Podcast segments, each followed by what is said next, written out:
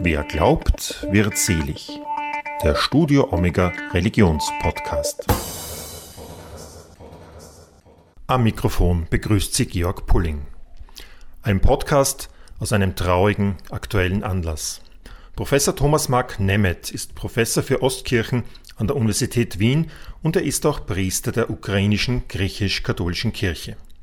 Professor Nemeth hat der Katholischen Akademie der Deutschen Diözese Dresden-Meißen ein Interview zum Ukraine-Krieg und den kirchlichen Hintergründen gegeben.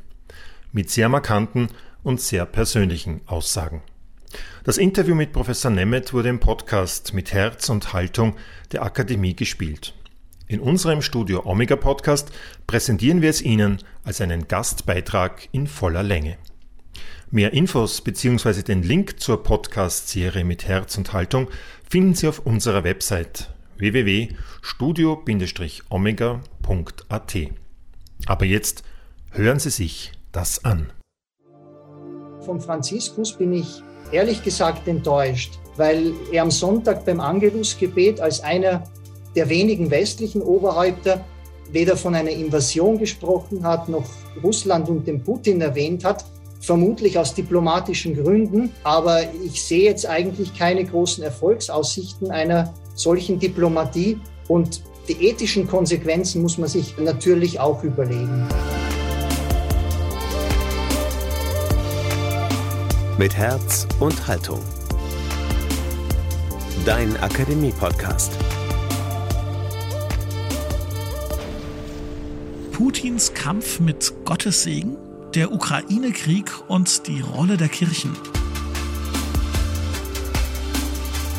Ihr hört den Podcast aus der Katholischen Akademie im Bistum Dresden-Meißen. Ich bin Daniel Heinze. Hallo. Seit Tagen beherrscht der russische Angriffskrieg in der Ukraine die Nachrichtenlage. Welche Rolle spielen in diesem Konflikt die Kirchen? Allen voran die ja für ganz Osteuropa relevante russisch-orthodoxe Kirche. Darüber spreche ich jetzt mit Professor Dr. Thomas Mark Nemeth. Seit 2014 ist er Diakon der ukrainischen griechisch-katholischen Kirche und seit 2017 Priester. Nach der Habilitation 2013 an der Uni Wien für das Fach Theologie und Geschichte des christlichen Ostens lehrt er seit Oktober 2019 als Professor für Theologie des christlichen Ostens am Institut für historische Theologie an der Uni in Wien. Herr Nemeth, herzlich willkommen bei Mit Herz und Haltung.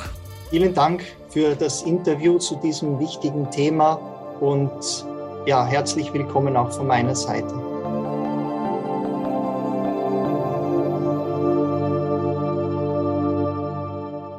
Herr Nebet, Sie sind selbst Geistlicher der ukrainischen griechisch-katholischen Kirche und natürlich eng mit der Ukraine verbunden. Wie geht es Ihnen dieser Tage mit Blick auf das Land und wie geht es Ihren persönlichen Kontakten? Was hören Sie gerade aus der Ukraine?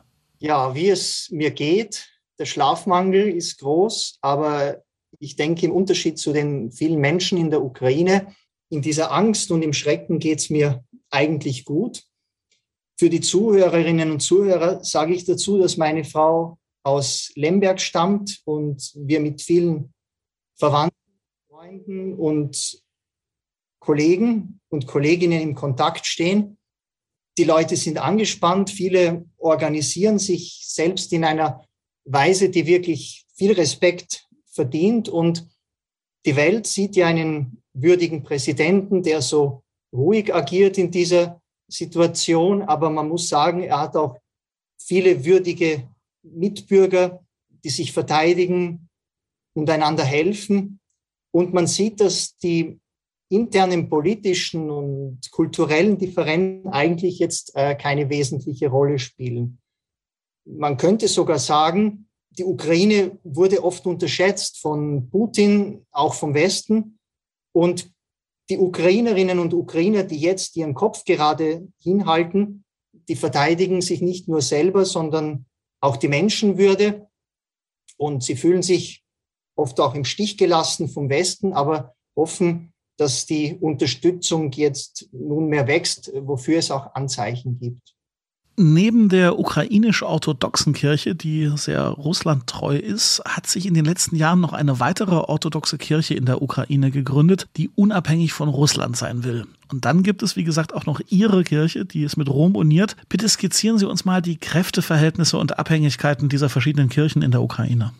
Nun, es gibt keine offizielle Religionsstatistik, aber letzte Umfragen zeigen, dass etwa 70 Prozent der ukrainischen Bevölkerung gläubig sind. Das sind recht viele im europäischen Vergleich.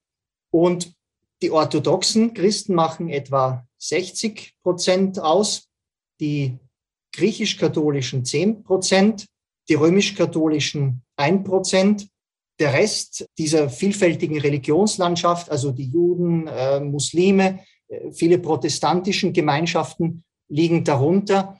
Aber wie gesagt, äh, das sind Umfragewerte. Es gibt bei den Orthodoxen heute zwei Jurisdiktionen, zwei große, daneben noch ein paar kleinere. Und das ist einerseits die ukrainisch-orthodoxe Kirche, die zum Moskauer Patriarchat gehört, und andererseits die orthodoxe Kirche der Ukraine. Die stammt aus gesamtorthodox äh, nicht anerkannten Gemeinschaften, äh, wurde aber 2018 vom Ökumenischen Patriarchat von Konstantinopel für autokephal, also für selbstständig erklärt. Und das hat dann das Moskauer Patriarchat veranlasst, die Aufkündigung der Communio auszusprechen, also der Kirchengemeinschaft. Und diese Trennung haben wir bis heute. Äh, wie stark jetzt nun diese beiden Kirchen in der Ukraine sind, lässt sich auch schwer sagen. Die jüngeren Umfragen zeigen, dass etwa 24 Prozent der Befragten sich dieser neuen selbstständigen Kirche zuordnen, 13 Prozent der Moskau zugehörigen Kirche, aber 22 Prozent der Befragten geben auch an, sie sind einfach orthodox. Man kann sagen, dass die allgemeine Sympathie zu der neuen Kirche größer ist, aber die ukrainisch-orthodoxe Kirche des Moskauer Patriarchats ist institutionell stärker. Wichtig ist auch noch zu erwähnen, dass die Ukraine einerseits religiös pluralistisch ist, aber auch in einem hohen Maß tolerant. Natürlich gibt es auch die bekannten innerorthodoxen Auseinandersetzungen, die sich vor allem ja auch aus der russischen Bedrohung speisen und die ihre Spuren hinterlassen haben, aber sie spielen in der derzeitigen Situation keine große Rolle.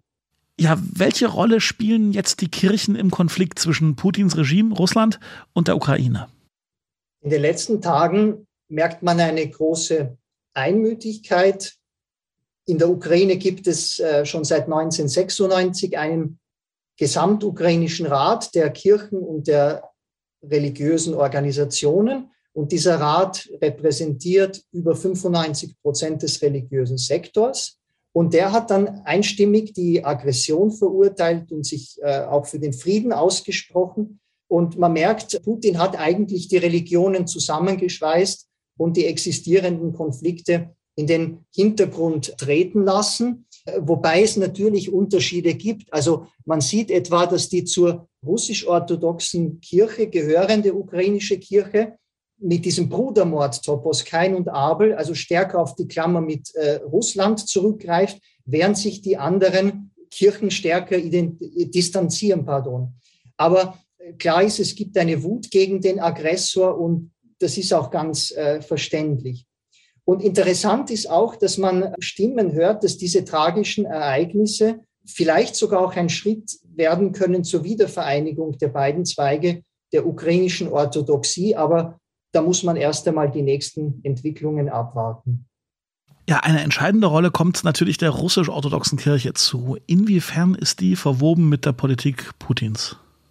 Ich fange vielleicht an mit einer Aussage, des äh, wohl bekanntesten ukrainischen Theologen der Gegenwart, Cyril Hovorun, der übrigens dem Moskauer Patriarchat angehört.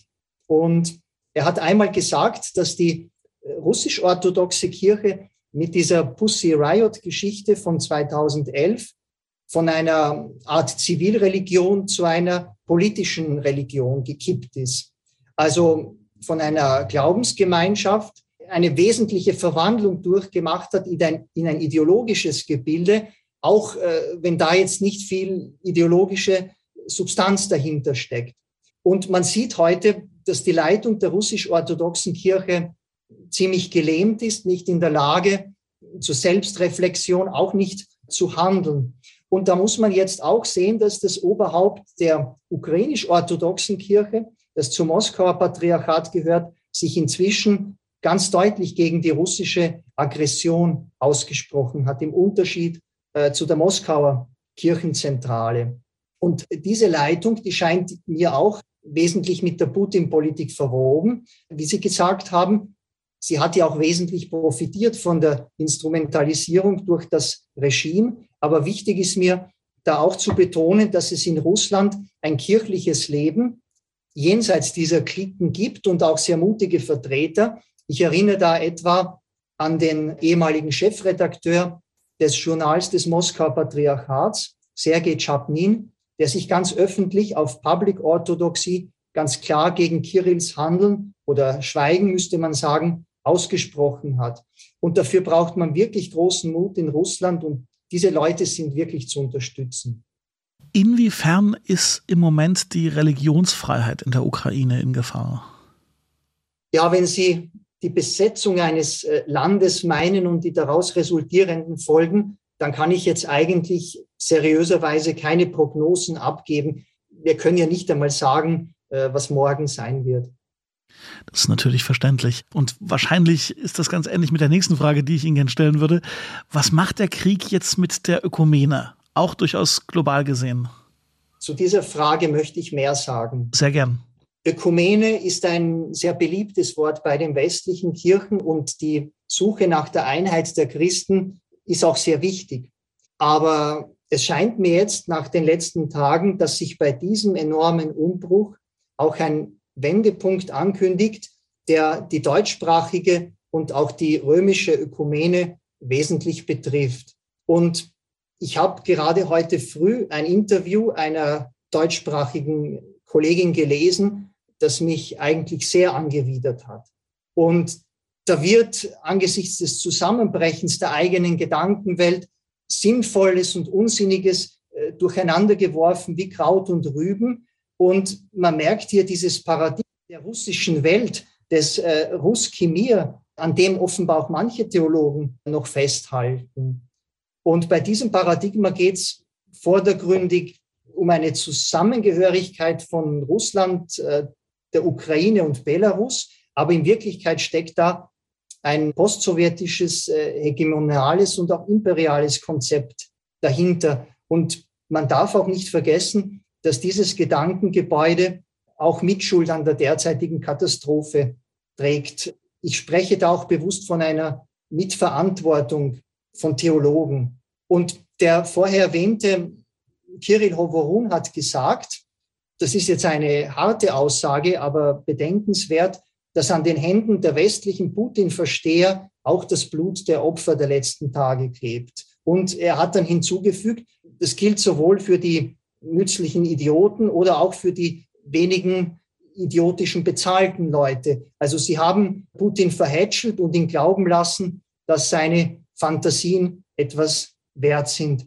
Und das ist jetzt auch eine Anfrage an die Akteure in der Wissenschaft, an die Theologen, weil äh, mit einem Dialog um jeden Preis kann man auch einen Dialog der Unwahrheit begünstigen, anstatt zum Beispiel die Dinge beim Namen zu nennen. Und man sieht ja, dass andere gerade jetzt den Kopf für die Wahrheit hinhalten, nicht nur in der Ukraine, sondern auch in Russland. Ich würde gerne auf die katholische Kirche und die Ökumene aus der katholischen Perspektive nochmal zu sprechen kommen. Sollte sich der Papst mit dem russisch-orthodoxen Patriarchen von Moskau, Kyrill I., überhaupt noch treffen? Ich meine, der Mann inszeniert sich als Busenfreund von Putin und bezeichnet Russlands Gegner jetzt erst zuletzt am Sonntag als Kräfte des Bösen. Was erwarten Sie von der russischen Orthodoxie, aber auch die Frage, wie sollte Rom reagieren? Ja, ich fange vielleicht zuerst mit Patriarch Kirill an. Was ihn betrifft, denke ich, nehmen Sie Bezug auf das Zitat von seiner Predigt vom letzten Sonntag. Genau. Da bezieht er aber die Kräfte des Bösen äh, nicht, wie dort gesagt wird, auf die Gegner Russlands als Staat, sondern auf die Gegner der Einheit der Rus. Und das ist die alte Kiewer Rus, die da dahinter steht. Aber letztlich eigentlich genau dieses Konzept von der russischen Welt, was eben auch eine wesentliche Basis für das Vorgehen Russlands äh, gegen die Ukraine war. Und wenn man sich dann auch anschaut, wie Kirill unmittelbar vor dem Krieg Putin gratuliert hat zum Tag der Verteidigung des Vaterlandes, übrigens unterschiedlich in der russischen und ukrainischen Version, dann stimmt es doch eigentlich, dass es hier um Russlands äh, Gegner geht. Und das Tragische ist, Putins Krieg ist nicht nur einer gegen die Ukraine, sondern auch einer gegen die eigenen Landsleute und deren Zukunft. Und Kirills Welt und, und diese Lüge wird hoffentlich bald der Vergangenheit angehören. Und da stellt sich für mich natürlich die Frage, was bringt dann so ein Treffen für die Politik oder für die Ökumene überhaupt nicht? Also ich, ich weiß jetzt auch gar nicht, ob so ein Treffen wirklich noch konkret geplant ist. Und lassen Sie mich das auch noch sagen, vom Franziskus bin ich ehrlich gesagt enttäuscht, weil er am Sonntag beim Angelusgebet als einer der wenigen westlichen Oberhäupter weder von einer Invasion gesprochen hat, noch Russland und den Putin erwähnt hat, vermutlich aus diplomatischen Gründen. Aber ich sehe jetzt eigentlich keine großen Erfolgsaussichten einer solchen Diplomatie. Und die ethischen Konsequenzen muss man sich natürlich auch überlegen. Ich denke, da geht einiges jetzt vorbei, Neues muss entwickelt werden. Und ich denke, man muss jetzt gar nicht so auf die Oberhäupter setzen, wie wir das oft gewohnt sind, sondern auf die Gemeinschaft der Kirchen in den jeweiligen Ländern. Und ich muss sagen, je länger ich Priester bin, desto mehr habe ich auch Verständnis für die Leute, die mit den Kirchen als Institution brechen.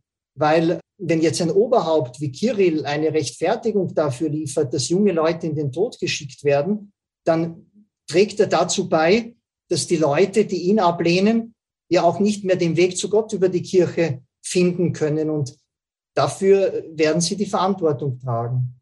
Welche Konsequenzen hat das für die Theologie? Die Theologie scheint mir manchmal ziemlich naiv, auch im Westen. Und wir brauchen eine kritische Theologie. Und als Christ stellt sich natürlich auch die Frage, man muss sich ja klar werden, dass viele dieser Leute, die jetzt attackieren und das Vorgehen rechtfertigen, dass die getauft sind. Also bei einem magischen Taufverständnis müsste man wahrscheinlich jetzt verzweifeln. Und andererseits sehen wir auch das Engagement und den Einsatz von so vielen Nichtchristen und Nichtglaubenden, in denen wir Christen auch Gottes Stimme hören, jenseits all dieser Institutionen. Und mir scheint, das ist auch eine Herausforderung für die Theologie und auch gerade in einem säkularen Kontext, dass wir den Zugang zu Gott offen halten in der Freiheit, die wir uns wünschen. Die Ukraine zeigt, es gibt keine Verantwortung ohne Freiheit. Und diese Fragen werden auch auf die ukrainischen Kirchen zukommen. Herr Professor Nemeth, ganz herzlichen Dank für dieses Gespräch. Das waren hilfreiche Einordnungen äh, für uns und wahnsinnig wichtige Hintergründe. Alles Gute für Sie und natürlich für Ihre ganze Familie. Vielen Dank und auch Ihnen alles Gute.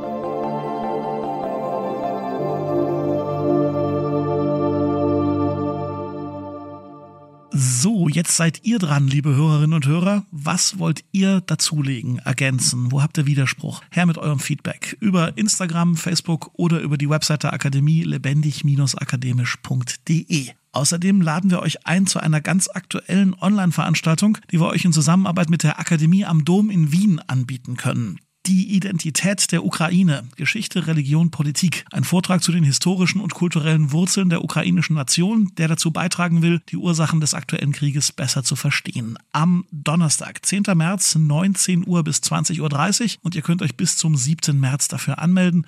Die Infos dazu findet ihr in den Show Notes und natürlich auf der Website der Katholischen Akademie.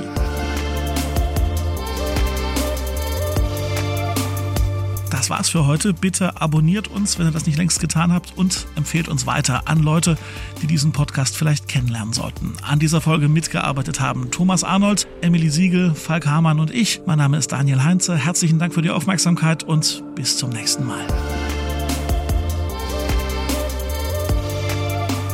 Mit Herz und Haltung. Dein Akademie-Podcast.